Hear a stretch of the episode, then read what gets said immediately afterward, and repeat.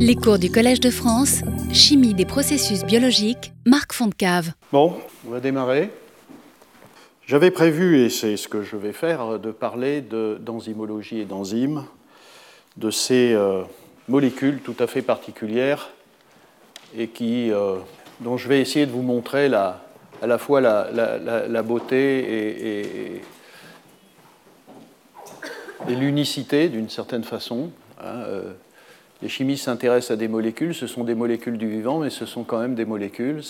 Ces enzymes, c'est aussi une, comme j'aurai peut-être l'occasion de le dire de temps en temps, c'est une des grandes choses de, ma propre vie professionnelle, euh, puisque assez tôt, euh, je me suis intéressé, et, à une époque où c'était moins facile qu'aujourd'hui, euh, je me suis intéressé au pouvoir catalytique de ces systèmes enzymatiques.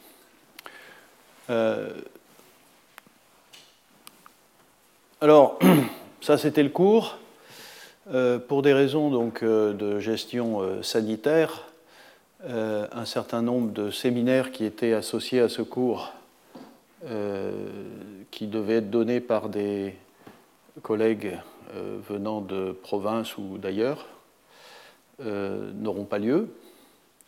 Par chance, j'avais invité deux de mes collaboratrices et comme euh, les interventions sont, filmées, elles, seront aussi accessibles au public à travers ces, films. Et donc, euh, juste après, donc, on aura le, séminaire de, de, Béatrice Golinelli-Pimpano qui va donc nous parler d'enzymes aussi. et en fin de, en fin de série, Muriel Lombard qui va nous parler de la biosynthèse lubiquinone. Donc, euh, comme vous le voyez, Myriam Siman, Ivan Nicolet, Mohamed Atta, Bernard Henrissa euh, ne seront pas là et donc le séminaire n'aura pas lieu. Et donc la séance aura lieu de 10h à 11h simplement, pour ceux qui sont là. Euh, avec un peu de chance, un colloque qui était prévu au mois de février, appelé La chimie bio-inorganique à Paris, 3 février, on peut espérer que, probablement pas le vaccin, mais on peut espérer que euh, on se retrouve dans une situation de meilleure gestion, de meilleur contrôle, pardon.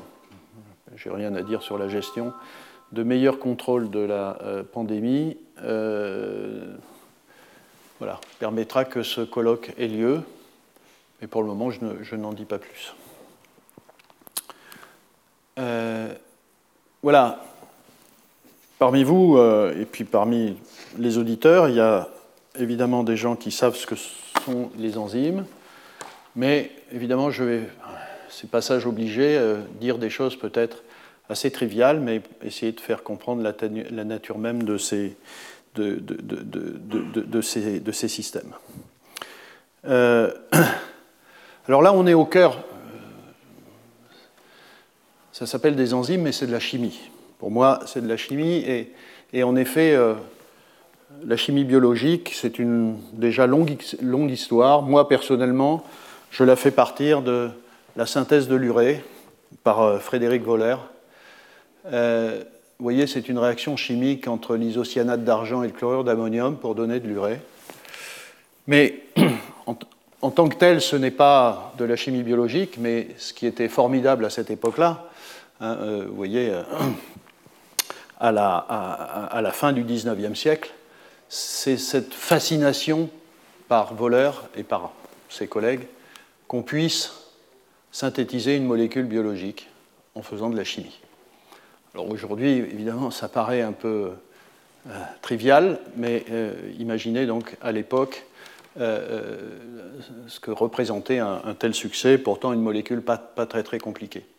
Et Et en 1828, euh, Voleur dit euh, Je dois vous informer, il écrit d'ailleurs à Berzelius, son, maître, je dois vous informer que je suis en mesure d'obtenir de l'urée sans recourir à un rein euh, animal ou humain.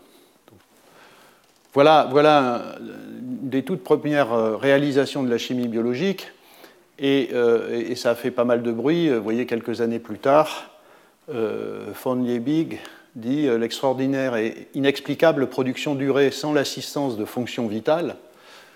que nous devons à Wöhler doit être considérée comme l'une des découvertes avec lesquelles une nouvelle ère de la science commence. Effectivement, c'est le début de la, chimie biologique, c'est-à-dire qu'on peut synthétiser des molécules biologiques. Et, de fait, grâce à cette synthèse, comprendre aussi la nature moléculaire du, du vivant. En fait, il a fallu encore un peu de temps pour euh, arriver à ce qu'on appelle les enzymes, et là aussi, je, pense qu'on peut euh, euh, mettre en première ligne Buchner, vous voyez, fin du 19e, début, début du 20e, puisque Buchner est le premier à, comprendre que les réactions chimiques qui ont lieu dans la cellule ne sont possibles que parce qu'il y a des éléments moléculaires, en l'occurrence les enzymes, qui permettent que ces réactions aient lieu avec euh, des efficacités euh, euh, suffisantes pour, que l'homéostasie cellulaire soit, efficace. Et effectivement, et donc là, on tombe sur les enzymes, les enzymes qui sont les machineries de transformation chimique de la matière vivante. Tout ce qui se passe dans la cellule en termes de transformation moléculaire, ce sont les enzymes qui en sont responsables. Donc évidemment, c'est quelque chose de, très très important.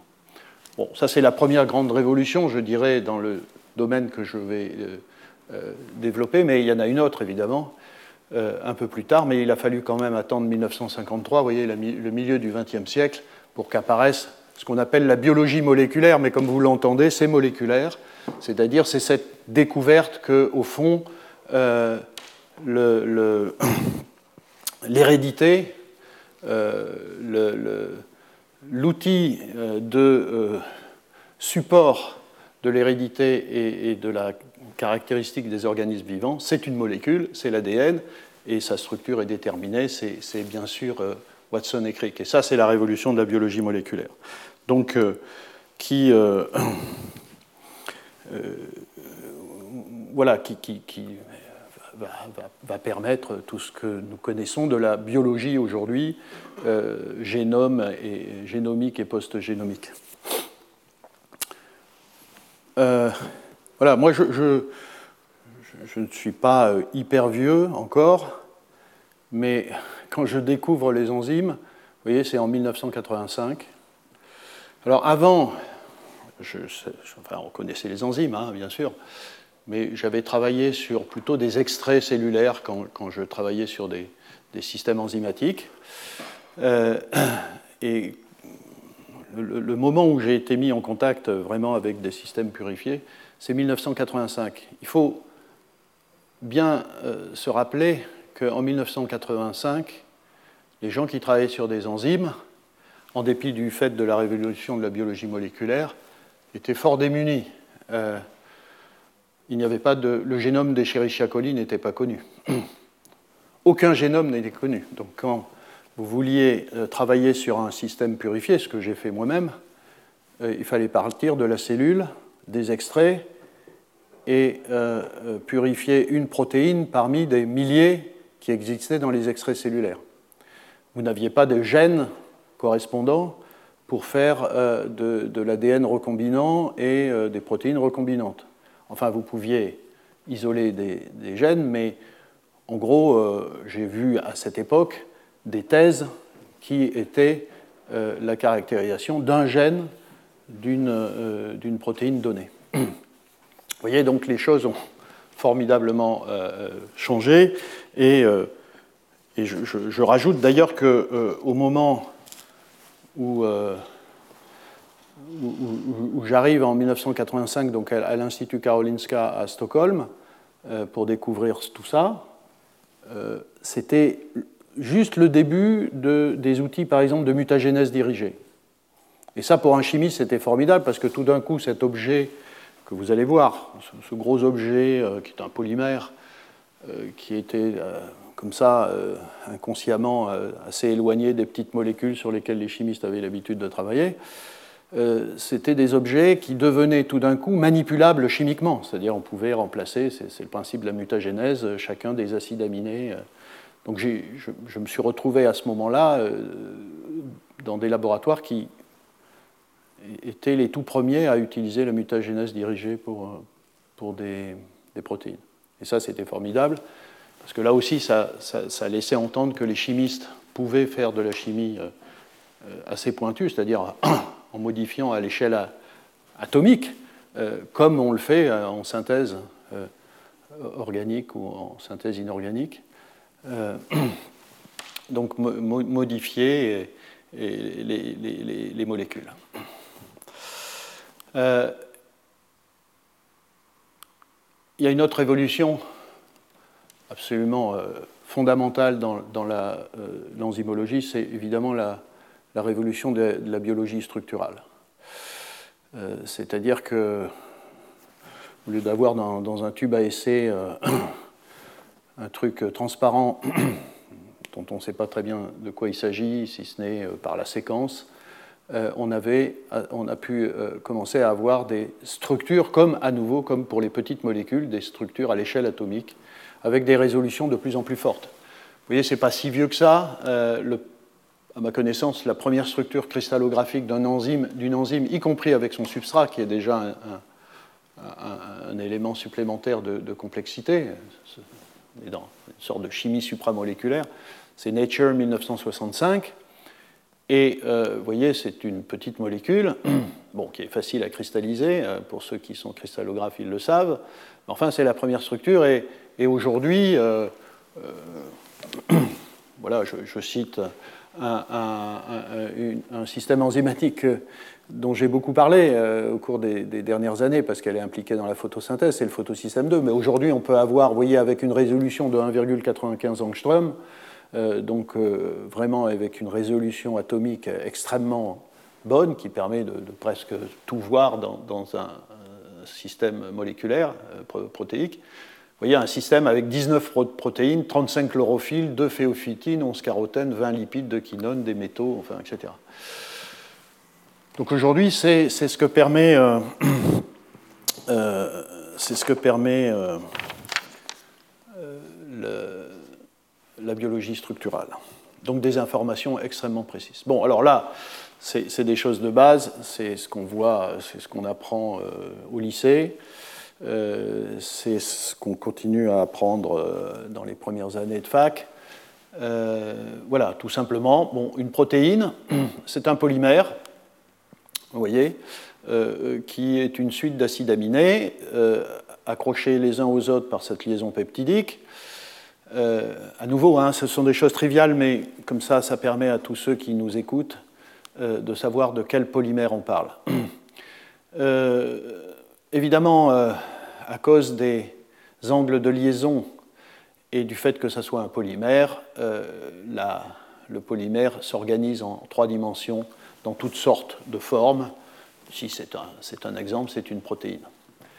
Euh, et donc la structure tridimensionnelle, la structure tridimensionnelle d'une protéine, d'une enzyme, euh, pas ne, ne, peut pas être déterminée simplement par la séquence, euh, mais évidemment la séquence polypeptidique, à travers les différentes propriétés des acides aminés, explique euh, euh, euh, la, la, structure qui est obtenue. Alors ces, acides aminés, ils sont là.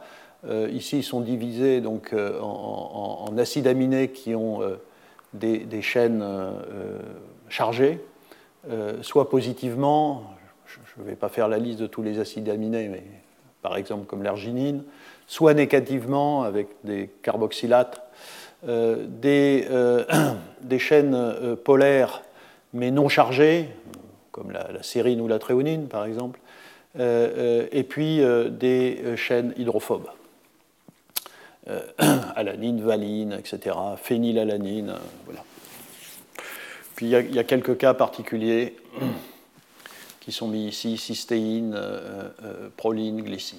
Voilà, donc un nombre limité de briques pour faire une infinité de, polymères possibles de, protéines. Les enzymes sont des protéines, donc c'est des sous-ensembles de, protéines. Alors, si, on essaye d'avoir une petite idée des nombres, euh, parce que je crois que c'est assez intéressant. Ici, c'est un schéma avec une cellule. C'est une cellule d'Escherichia coli. une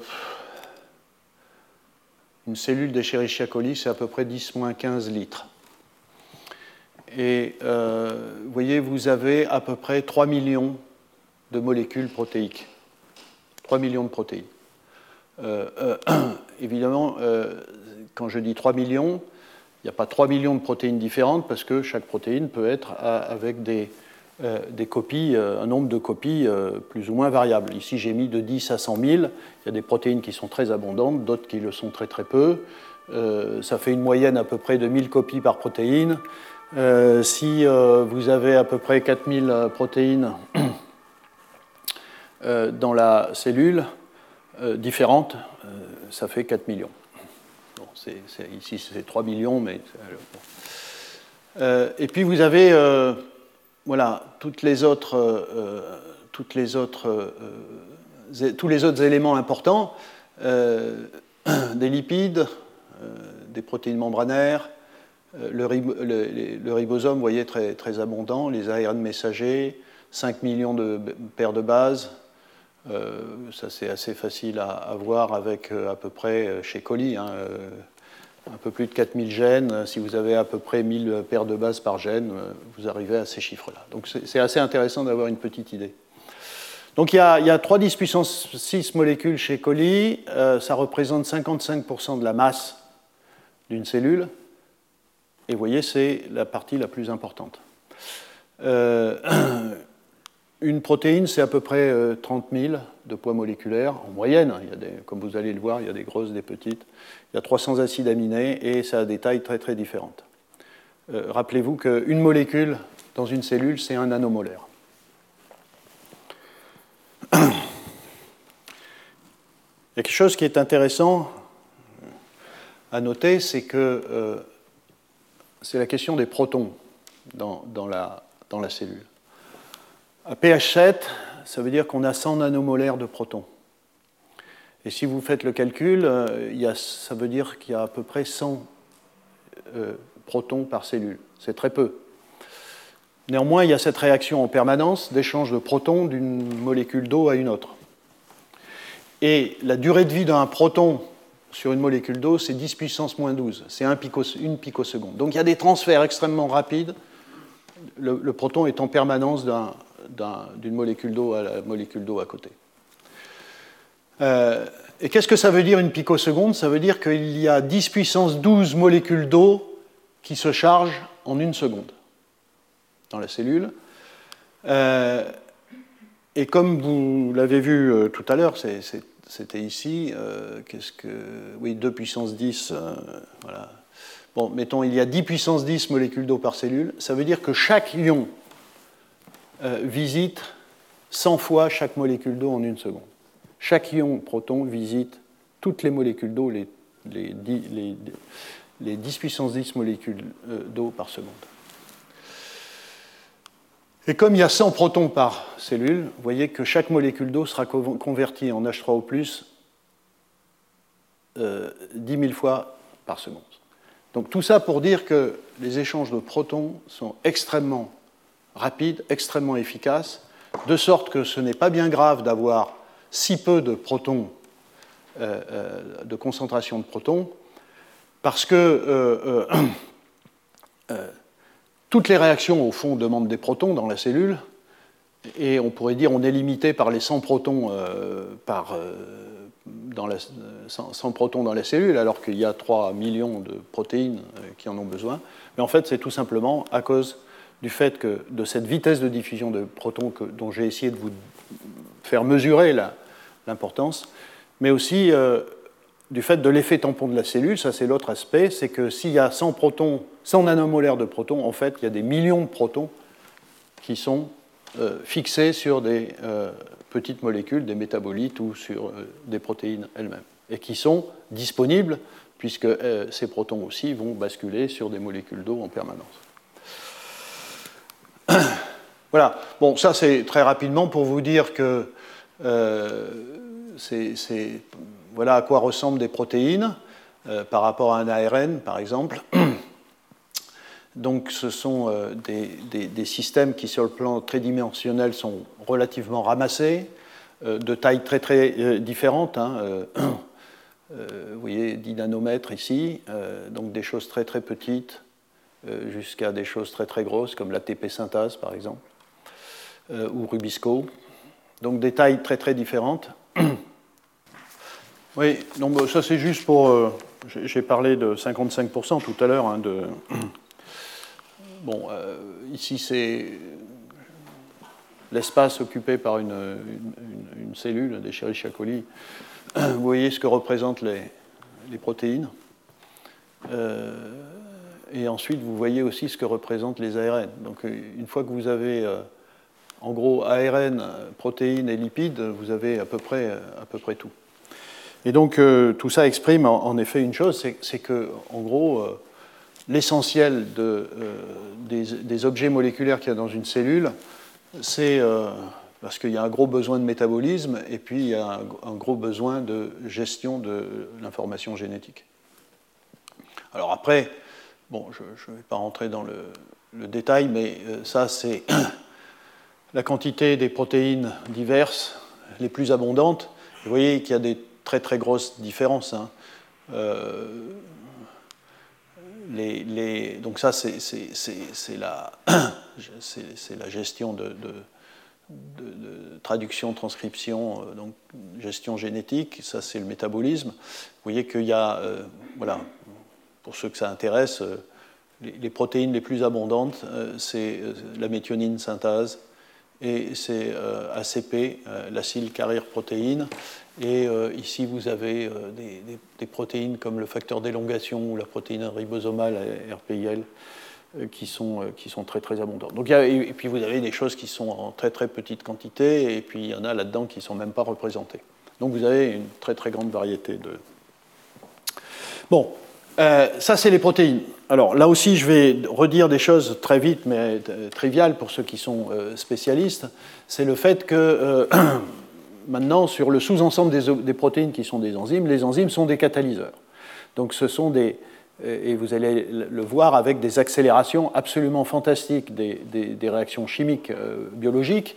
Et c'est tout simplement que ces protéines ont la capacité de reconnaître un, substrat, ici représenté par ces deux parties violettes et orange, euh, un substrat euh, euh, pour faire un complexe enzyme-substrat et de déclencher une réaction chimique qui transforme ce substrat en, produit. Ici, c'est la séparation des parties bleues et jaunes.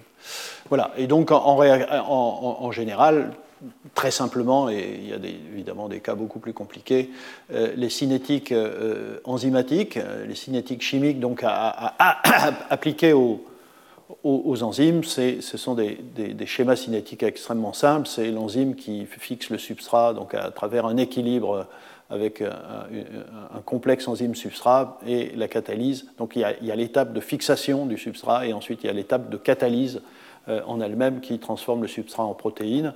Et si vous regardez donc un, diagramme énergétique, euh, s'il n'y avait pas d'enzyme, euh, vous auriez une très grande barrière d'activation, une barrière énergétique qui fait que la réaction est extrêmement lente. Et grâce à l'enzyme, vous avez une barrière d'activation ici, alors qui ne part pas souvent du substrat parce que en fait la réaction, comme vous le voyez dans ce schéma cinétique, la réaction démarre à partir de l'enzyme substrat. Et donc vous avez une barrière d'activation qui est moins élevée et c'est ce qui explique euh, l'effet euh, euh, cinétique, l'effet catalytique de, l'enzyme. Donc tout ça est, assez évidemment très très très connu. Juste pour donner des, exemples, vous voyez par exemple sans enzyme euh, euh, la transformation euh, du CO2 en, acide carbonique, c'est une des réactions les plus, les plus rapides. Vous voyez, le, temps de demi-vie du CO2 dans l'eau, c'est 5 secondes. Donc, tout ça est, très rapide. néanmoins, pour faire cette réaction, le vivant a besoin de l'accélérer et l'anidrase carbonique à une constante de vitesse de 10 puissance 6 par seconde. Vous voyez, c'est un, facteur d'accélération de 10 puissance 6. C'est une des plus faibles accélérations qui existent dans le, dans, le, domaine enzymatique. évidemment parce que c'est déjà assez haut naturellement. Mais vous avez des réactions à l'extrême, par exemple les décarboxylations, décarboxyler une molécule, comme la glycine par exemple, c'est euh, extrêmement. Euh, voilà, ça ne se fait pas spontanément. Et vous voyez que la, glycine, elle a une durée de vie de 10 puissance 9 années, euh, donc c'est hyper stable. Et faire des décarboxylations, c'est utile dans, dans, le métabolisme cellulaire. Et vous voyez ici, si je prends l'arginine décarboxylase, c'est un des plus hauts, vous avez une accélération, la constante de vitesse est accélérée d'un facteur de 10 puissance 19, donc c'est colossal. Et évidemment, cette, puissance-là a fasciné les chimistes depuis, très longtemps, et d'essayer de comprendre comment on peut accélérer des réactions avec de tels facteurs. Euh, j'ai parlé de K4, mais là aussi, euh, je, rappelle juste que c'est assez facile à déterminer ces choses-là dans des, modèles euh, qui marchent bien. Bien sûr, il y a des modèles qui marchent moins bien, mais en gros, euh, si vous regardez la vitesse de formation d'un produit, ici en ordonnée, en fonction de la quantité de substrat, vous avez des courbes qui ressemblent à ça. Il y a une saturation ici, c'est normal parce que vous saturez l'enzyme et, une fois que tout l'enzyme est saturé, il ne peut pas aller plus vite. Euh, et donc à partir de ce genre d'analyse assez classique que tout le monde fait, vous avez à la fois euh, la constante de vitesse, le nombre de réactions par seconde, vous avez la concentration de substrat ou cette constante euh, où vous avez une vitesse divisée par deux, c'est le Km, et euh, le rapport des deux, c'est la constante de vitesse du second ordre.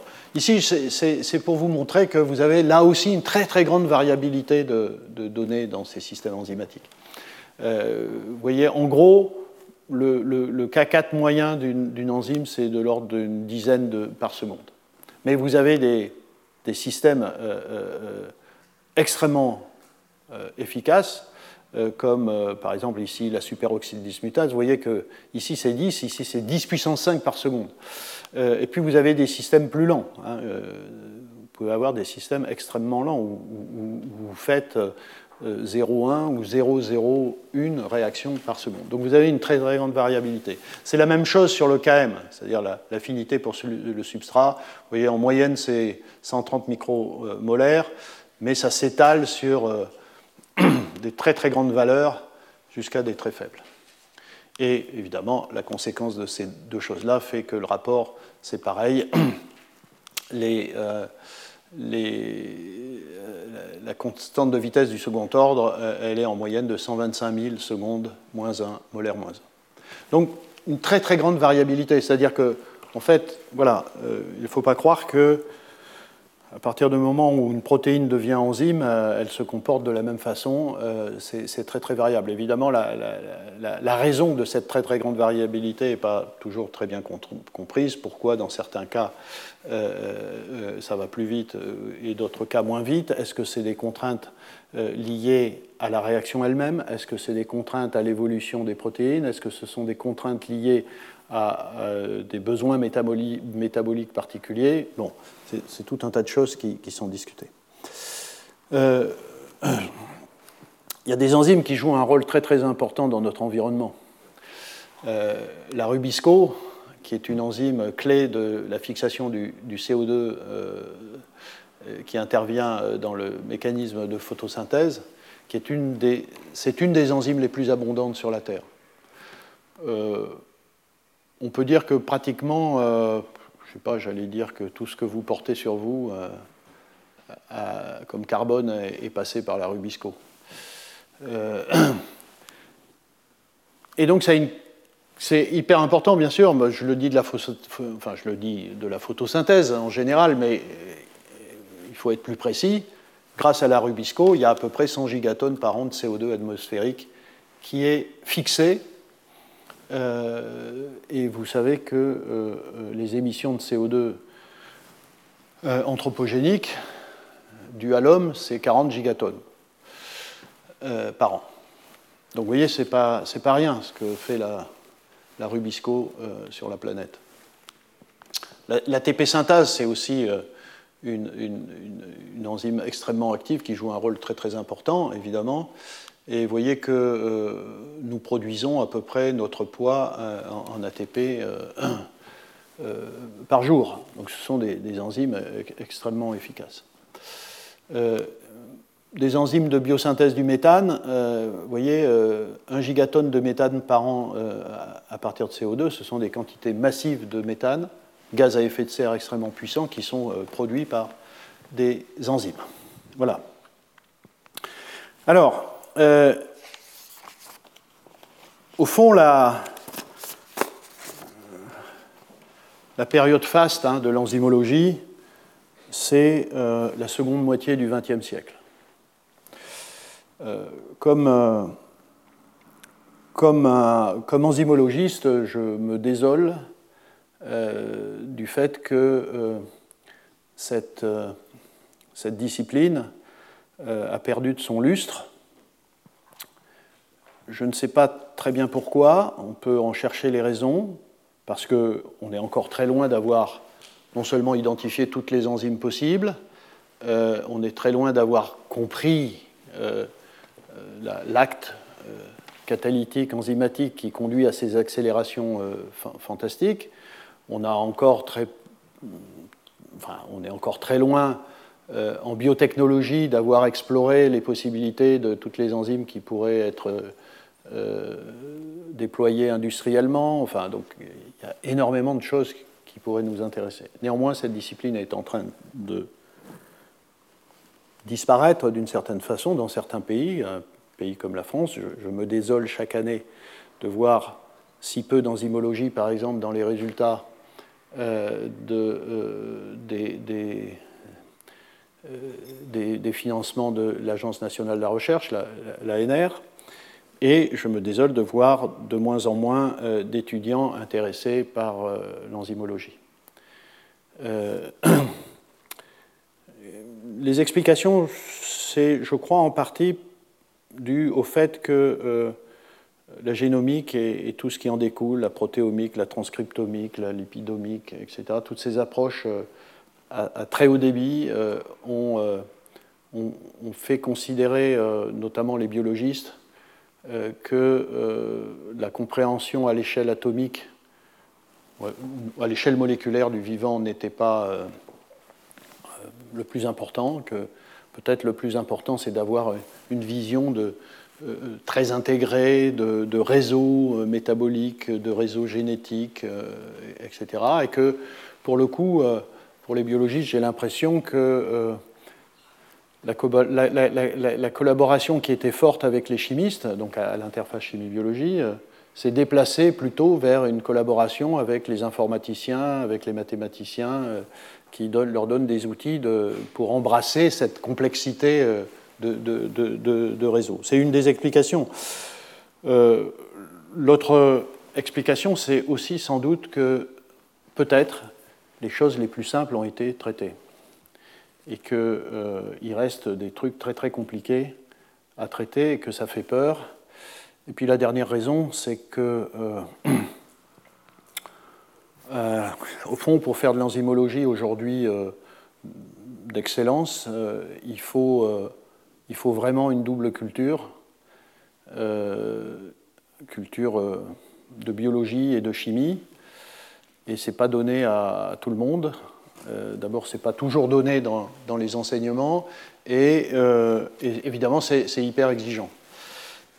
Bon, tout ça fait que je voudrais, euh, à l'occasion de ce cours, évidemment, euh, remontrer que euh, ce sont des, objets absolument extraordinaires et qu'il n'y a pas de vie sans, évidemment, ces, enzymes-là et qu'elles doivent retrouver leur place.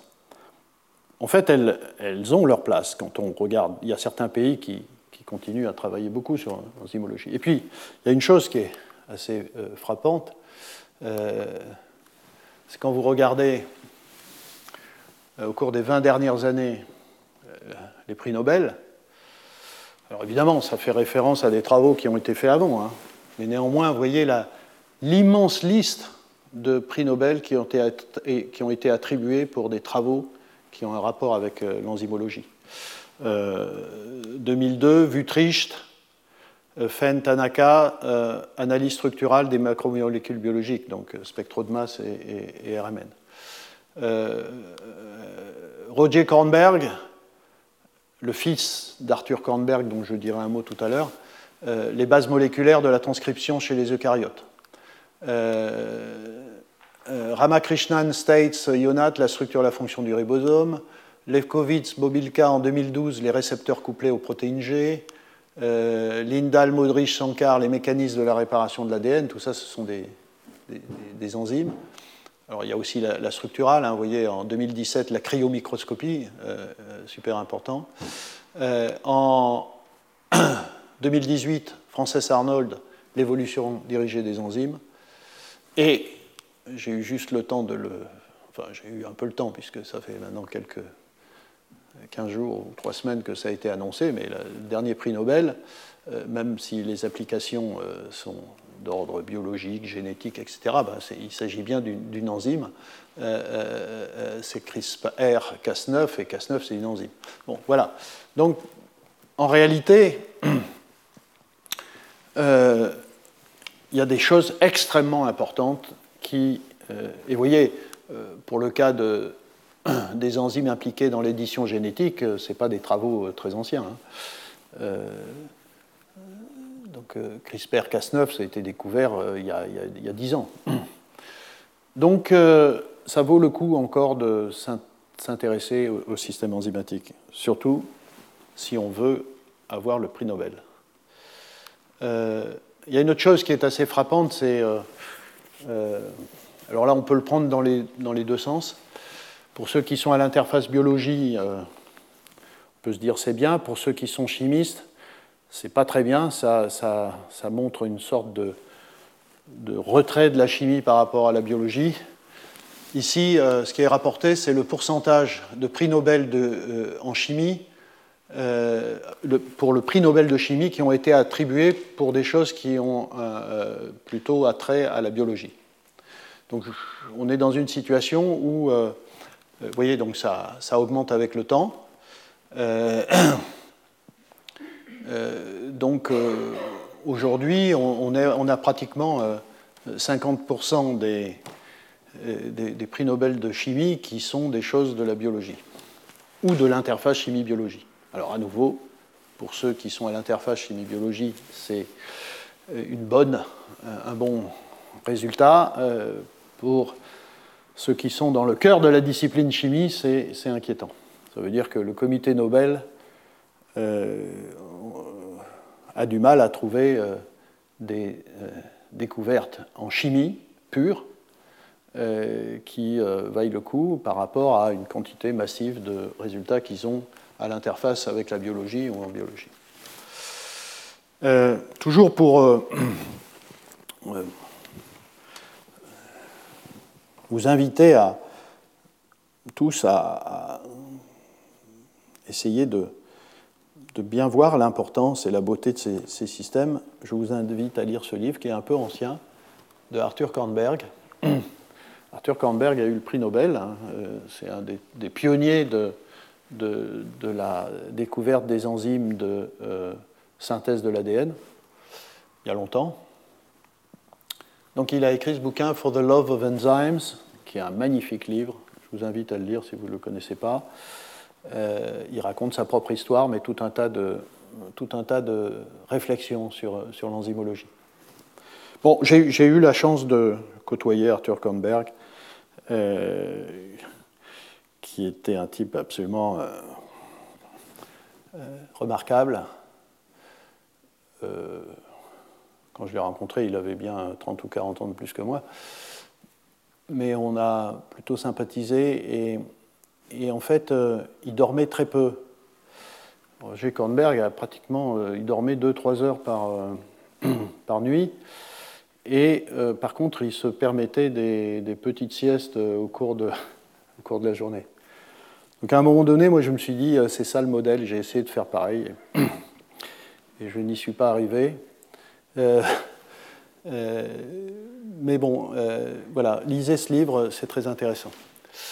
Et, et au fond, toute cette question à nouveau de la place de, l'enzymologie. C'est une question permanente dans ce débat qu'il y a entre ce que peut-être j'appelle réductionniste, et, dont je me plais à dire que j'en fais partie, et puis de ceux qui sont, alors c'est un peu péjoratif pour le, enfin aujourd'hui, que j'appelle vitalistes, euh, euh,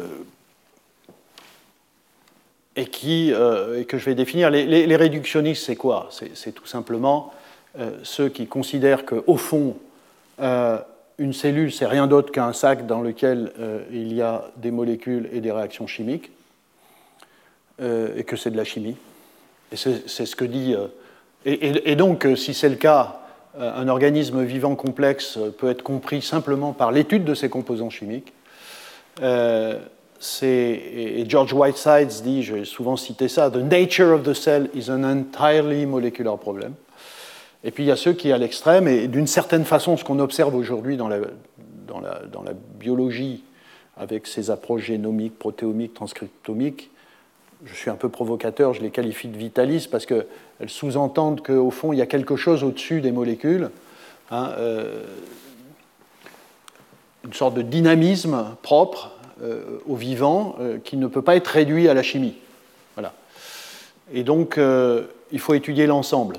Étudier les composants n'a aucun sens. C'est aujourd'hui ça le débat. Et c'était déjà ce que disait par exemple Bichat, une énorme différence existe entre les lois de la physique et de la chimie et celle de la vie. Bon. ce débat, d'une certaine façon, continue. Bon, ici, je ne vais pas vous demander de lire ça, mais je vais juste prendre quelques mots. C'est une page prise dans le bouquin de, Arthur Kornberg, où vous voyez, ils, disent. Euh, voilà, ils, défendent l'approche euh, réductionniste. Hein.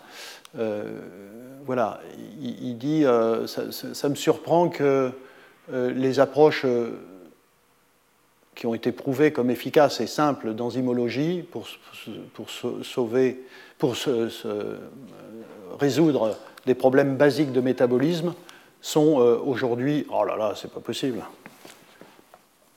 Bon, ça va, maintenant je maîtrise. Hein. Euh, sont ignorés. Voilà. Et ils développent ça. Euh, et voilà, ils disent que ceux qui ont par exemple découvert les vitamines on considérait qu'ils ne comprendraient rien euh, au, rôle, nutritionnel et métabolique des vitamines euh, sans avoir isolé euh, la molécule et, l'étudier. Hein. C'est toute la problématique. Bon, je ne vais pas rentrer dans le détail. Oui, donc il reste des tas de choses à faire. Hein. L'approche réductionniste, elle, est là, au fond. Hein. finalement, comprendre ça, ça peut passer par, par ça, c'est-à-dire des acteurs moléculaires, euh, et y compris à l'échelle la plus, euh, la, plus, la plus réduite, qui est le, site actif de l'enzyme où se passent toutes les réactions chimiques. Donc euh, il reste. donc qu'est-ce que c'est que l'enzymologie? C'est comprendre à l'échelle atomique et moléculaire.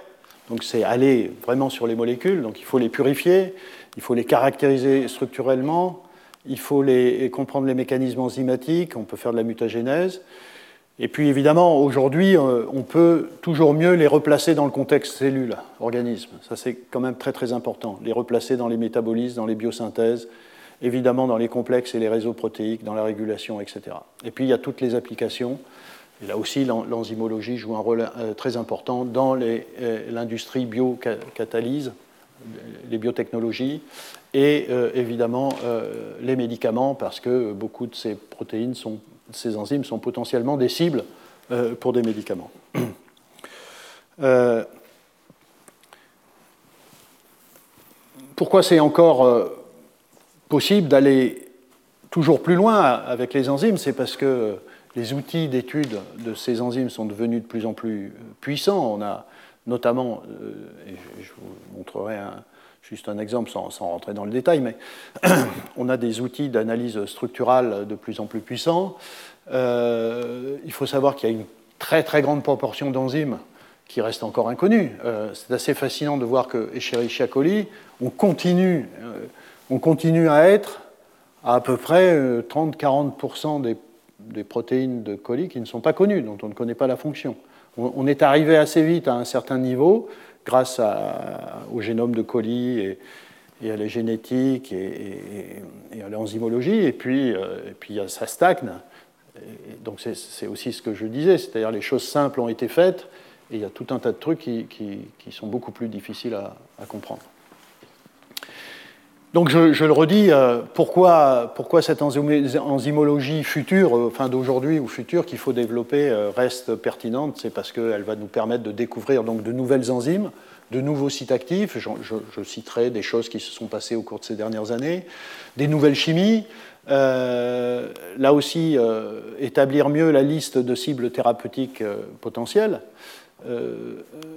Euh, et puis des choses très compliquées, comme j'ai dit, euh, euh, caractériser des systèmes complexes. Hein. on a beaucoup étudié des enzymes isolées, c'est beaucoup plus difficile de comprendre des complexes multiprotéiques. Et on sait aujourd'hui que un très très grand nombre, une très grande proportion au fond de ces enzymes qu'on étudie de façon très isolée sont en fait pas simplement dans des réseaux euh, protéiques, mais sont au sein de complexes protéiques. Et, c'est assez complexe, c'est le cas de le dire, de, les euh, caractériser, de les comprendre. Des complexes protéines avec des acides nucléiques, des protéines membranaires, etc. Des nouvelles modifications de macromolécules biologiques, euh, des nouvelles bases, des nouveaux acides aminés, des enzymes de modification. Et puis, et puis en effet, ça c'est une chose qui, est un peu arrivée, qui reste en plan, qui n'a pas beaucoup évolué. Enfin, moi, j'ai vécu les. je ne vais pas pour en faire moi-même, mais j'ai suivi ça à un moment donné, l'enzymologie in vivo, c'est-à-dire faire euh, finalement de, l'analyse enzymatique d'une enzyme dans un contexte purement cellulaire. Donc il y a plein de choses à faire. Voilà. Et puis euh, juste une, chose, euh, c'est que j'ai indiqué l'importance de l'analyse structurale évidemment, pendant très très longtemps, c'est la cristallographie des rayons X hein, qui a été euh, utilisée. Euh, donc, ce sont des, qui a tout un tas de contraintes. En particulier, il faut des cristaux. Donc, euh, obtenir des cristaux de protéines, c'est compliqué. Et lorsqu'on soumet ces cristaux à des rayonnements X, eh, eh bien, on a une diffraction de, des, rayons et ça donne une image diffraction qui permet de remonter à la structure cristallographique. Donc c'est comme ça qu'on fait euh, le plus souvent des, structures. Et puis, euh, depuis euh, peu de temps, il y a, cette sorte de boom de la, de la cryo micro, de la, de, de la cryomicroscopie électronique, pardon, euh, qui a tout un tas d'avantages, euh, en particulier qu'il n'y a pas besoin, qu'il n'est pas nécessaire de, cristalliser la protéine. Et donc c'est un échantillon protéique évidemment purifié qui est euh, congelé et qui est soumis non pas à des rayons X mais à des rayons d'électrons, à des faisceaux d'électrons. Et là aussi, la la, diffraction des électrons euh, à travers euh, cet échantillon euh, donne des images qui peuvent être traduites, transformées en, structure. Et pendant longtemps, la résolution était assez faible, mais il y a des choses assez extraordinaires. Et vous voyez ici le nombre de structures qui ont été résolues par an en, en, cristallographie de rayons X. Vous voyez, c'est plusieurs milliers chaque année aujourd'hui. Euh, pour la microscopie électronique, euh, pendant longtemps, enfin quand, c'est arrivé, vous avez vu qu'il y a eu un prix Nobel hein, pour ça. Euh, donc il y a eu jusqu'au début des années 2010, il y a eu très peu de structures étudiées par microscopie. Ça augmente, et ça devient impressionnant. Et puis surtout, vous voyez que en moyenne, ici, en orange, c'est la résolution des structures. Vous vous, souvenez tout à l'heure, le photosystème 2, 1,95 angstrom de résolution. Hein. Euh, ici, en moyenne, vous voyez, jusqu'en 2014, c'était 15 angstrom de résolution. Mais avec donc 15 angstrom en moyenne, ça veut dire qu'il y en a des plus hautes et des plus basses. Et parmi les plus basses, on arrivait déjà à 5, hein, autour de 5 angstrom de résolution. Aujourd'hui, en moyenne, c'est 5 angstroms de résolution et on arrive à des choses qui sont aussi basses que 2 angstroms. C'est vrai que je suis il y a juste quelques jours, en faisant un peu de biblio, je suis tombé dans un, sur que je n'avais pas vu dans Nature en octobre 2020. Mais c'est très récent. C'est le record du monde, World Record Resolution in Cryo Electron Microscopy. C'est la structure d'une ferritine, d'une apoferritine. Alors, ferritine, c'est une une, c'est pas une enzyme, c'est une protéine euh, du métabolisme du fer. Et vous voyez 1,5 angstrom de résolution. Et il faut aller voir cet article parce que effectivement, euh, la, résolution des densités électroniques qui permettent d'avoir accès, euh, enfin de, voir les, atomes, y compris les atomes d'hydrogène, c'est assez, assez remarquable. Voilà. juste quelques mots avant de terminer cette, première partie, euh, qui va permettre de, au fond, commencer à parler d'objets qui vont nous intéresser plus particulièrement, puisque parmi les enzymes dont je vais parler, vous imaginez bien que je vais beaucoup parler de métallo-enzymes, et puis juste après, nous allons entendre euh, un, exposé sur, euh, sur sur une classe de ces métalloenzymes. Voilà, tout simplement, pendant très très longtemps, euh, la chimie du vivant, c'était une chimie organique, bio-organique. Euh, on, a, on, a, pensé que, enfin, on a pensé longtemps que, que les métaux ne jouaient pas un, très très grand rôle. Enfin, longtemps. Euh, vous voyez que déjà à la fin du 19e siècle, Hobseiler découvre qu'il y a du fer dans l'hémoglobine. Euh, donc, cette protéine qui euh, permet la fixation de l'oxygène de l'air. Euh, un peu plus tard, on trouve du fer et du cuivre dans la cytochrome oxydase. en 1960, c'est la compréhension que la photosynthèse se fait grâce à la présence de manganèse et de calcium dans le site actif de PS2. Et puis, euh, voilà, Helmut Beinert, que j'ai eu, la chance aussi de rencontrer souvent, euh, qui est mort, euh, vous voyez, en 2007, est celui qui a découvert l'existence de protéines fer-soufre. Et, là, vous voyez que c'est un degré, dans ces deux cas, c'est un degré de complexité supplémentaire. Ici, ce sont des atomes isolés. Hein. Ici, ce sont des clusters. Et voilà typiquement un cluster 4 fer 4 soufre dans une ferredoxine. Euh, c'était les premiers systèmes euh, qu'étudiait euh, Beinert. Et c'est aujourd'hui une très, très, grande classe de, sites actifs. Voilà, et évidemment, la, conclusion, c'est qu'il n'y a pas de vie sans métaux. et ça, il faut, il faut le redire très très clairement. Il n'y a pas de vie sans métaux. ici, je, je, donne juste un exemple. Enfin, il y a ce, formidable lien entre l'humanité et, la, nature et l'environnement, il n'aurait pas lieu s'il n'y avait pas ce, cycle merveilleux qui est euh, le cycle photosynthèse-respiration, qui ne marche pas sans magnésium, calcium, manganèse, fer et cuivre. Voilà, donc les, métaux jouent un rôle très très important. Euh, ça, je n'ai pas besoin d'en dire plus. Euh, ça aussi. Euh, alors, juste dire que les raisons pour lesquelles les métaux ont été pendant un certain temps oubliés ou pas mis à, leur bonne place, c'est parce que euh, les quantités atomiques de métaux dans un organisme vivant sont plus faibles que le carbone, l'oxygène, l'hydrogène, le phosphore, l'azote, etc. Euh, les métaux les plus abondants, ce sont les métaux alcalins, euh, calcium, potassium, sodium, et les métaux de transition, comme le fer, le cuivre, le zinc, par exemple, qui sont les plus, abondants, sont, euh, vous voyez, un ou deux logs moins présents que les métaux alcalins. tout n'est pas utilisé dans le vivant, comme vous le savez. voilà, donc se souvenir de ça. Euh, néanmoins, euh, vous voyez ici, c'est une étude qui avait été faite dans Science en, 2001 par euh, Tom O'Halloran. on voit ici le nombre d'atomes par bactérie. donc on a quelque chose, si vous vous souvenez, d'une des toutes premières euh, dias où je donnais le nombre de molécules dans, une cellule d'Escherichia coli. Vous pourriez rajouter ça, mais vous voyez qu'il y a certains métaux qui sont présents à, quelque chose comme 10, 100 à 1000 atomes métalliques par cellule, tandis que d'autres, à nouveau, comme potassium, magnésium, calcium, sont présents à 10 puissance 7, 10 puissance 8 atomes euh, par cellule. Donc là aussi, des très très grandes euh, différences.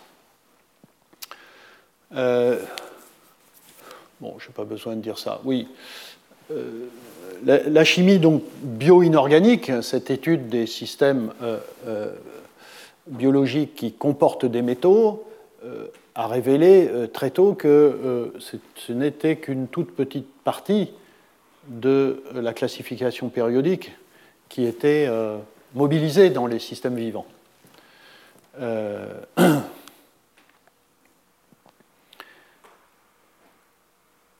voilà encadré en rouge les métaux euh, qui sont présents dans les systèmes vivants. Alors on pourrait se demander pourquoi cela et pas les autres. effectivement, il n'y a pas de ruthénium, rhodium, palladium, argent dans les systèmes vivants. En tout cas, pour le moment, personne n'a démontré l'importance de ces métaux dans le vivant. Euh, alors qu'il y a du molybdène et du tungstène, par exemple. Euh, euh, en fait, assez simplement, il y, a, plusieurs raisons pour expliquer la présence de tel ou tel métal, mais disons que simplifions-nous l'explication avec ce simple principe, le principe d'abondance, c'est-à-dire que la nature fait quelque chose de très simple. Elle, euh, elle prend ce qu'il y a de plus abondant. Euh, si ça marche, elle le garde. Si ça ne marche pas, elle descend un peu plus bas dans le, dans le, dans le, dans le panel de métaux disponibles, même si ça devient de plus en plus dur d'aller les récupérer. Donc en gros, vous voyez, quand vous avez, euh, vous rapportez ici dans ce graphe la quantité de métal euh, dans un tissu vivant, en fonction de la quantité euh, de ce métal dans l'eau de mer, bon, en gros, vous voyez une assez bonne, euh, une assez bonne corrélation. Il y a sans doute, donc, en effet, la raison pour laquelle le potassium, le calcium, le magnésium sont très abondants, c'est parce qu'ils sont aussi très abondants dans l'eau de mer. Il y a des cas très très particuliers, je ne veux pas rentrer dans le détail, mais vous voyez, le fer ici est quand même très éloigné de cette corrélation. Euh, voilà un exemple où euh, pourquoi il est si peu abondant le fer ici, vous voyez, euh, il est, pratiquement, pardon, ici il est pratiquement 1, 2, 3, 4, 5, 5 log en dessous du calcium. C'est évidemment qu'à pH 7, il est sous forme d'oxyde. Euh, il est précipité, donc il y a très très peu de fer soluble dans l'eau. Là, on a vraiment l'exemple que la nature, malgré cette difficulté, a quand même essayé d'avoir du fer dans la cellule parce que, pour tout un tas de raisons, c'est un métal absolument unique en termes de réactivité et, euh, euh, avec lequel on fait des choses qu'on ne fait avec aucun autre métal. Et donc, la, cellule, une cellule comme Escherichia coli, a mis en place toute une machinerie extrêmement complexe, euh, y compris très très régulée, pour aller chercher ce fer très peu soluble. Donc il y a des situations comme ça, mais à nouveau, et, donc on peut expliquer tout un tas de, cas euh, comme ça. D'ailleurs, vous voyez ce point fer dans la mer ancienne. Qu'est-ce que ça veut dire? Ça veut dire qu'avant qu'il y ait de l'oxygène sur la Terre, le fer était soluble. Et, à ce moment-là, la quantité de fer ici dans une, Terre complètement euh, sans air, euh, vous savez, hein, l'oxygène est arrivé euh, il y a 2 milliards d'années à cause justement de l'arrivée de la photosynthèse. Et, et ça a conduit à une perte du fer sur la planète, enfin qui a précipité. Mais euh, euh, avant ça, le fer était soluble avec une quantité, vous voyez, qui correspond ici et qui, se met dans la corrélation. Voilà. Donc tout ça pour dire que ce principe d'abondance fonctionne assez bien pour expliquer euh, les quantités relatives de fer. Voilà. Euh, est-ce que.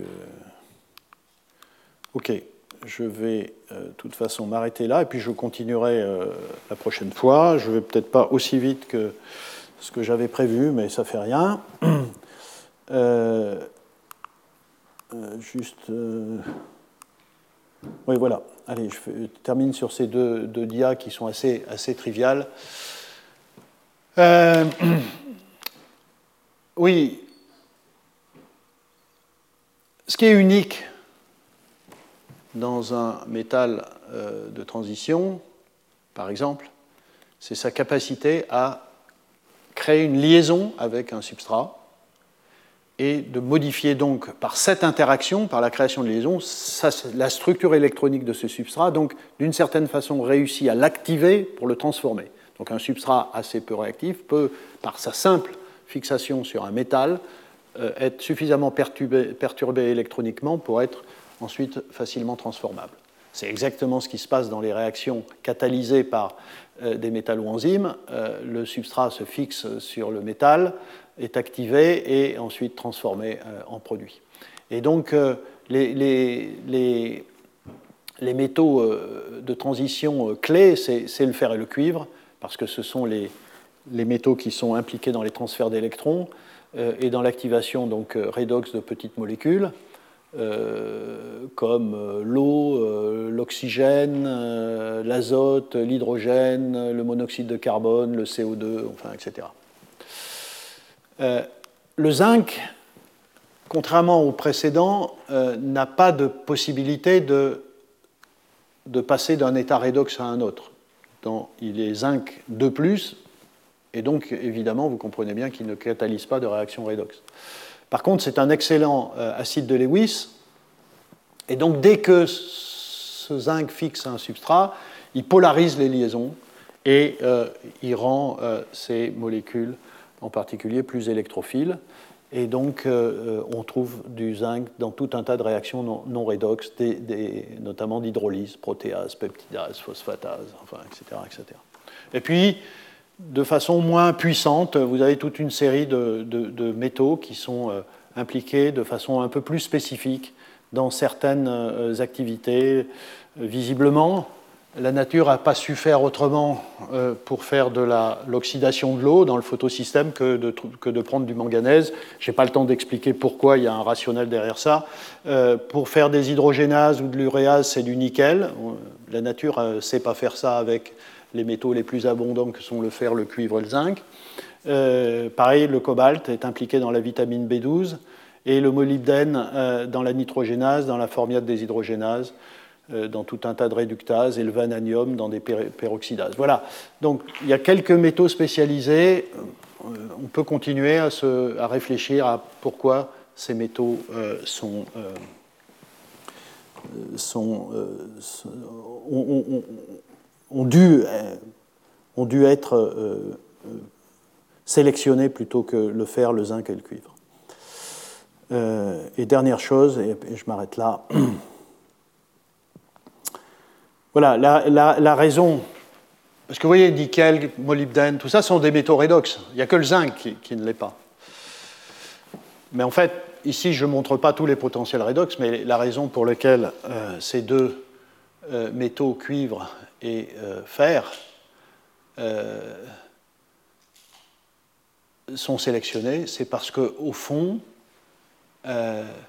l'échelle redox du vivant nécessaire elle est en gros entre 800 millivolts et moins 400 à pH 7, parce qu'évidemment, vous pouvez pas, enfin, un système vivant ne peut pas avoir des potentiels au-dessus de l'oxydation de l'eau, sinon euh, il, ferait de l'oxygène en permanence.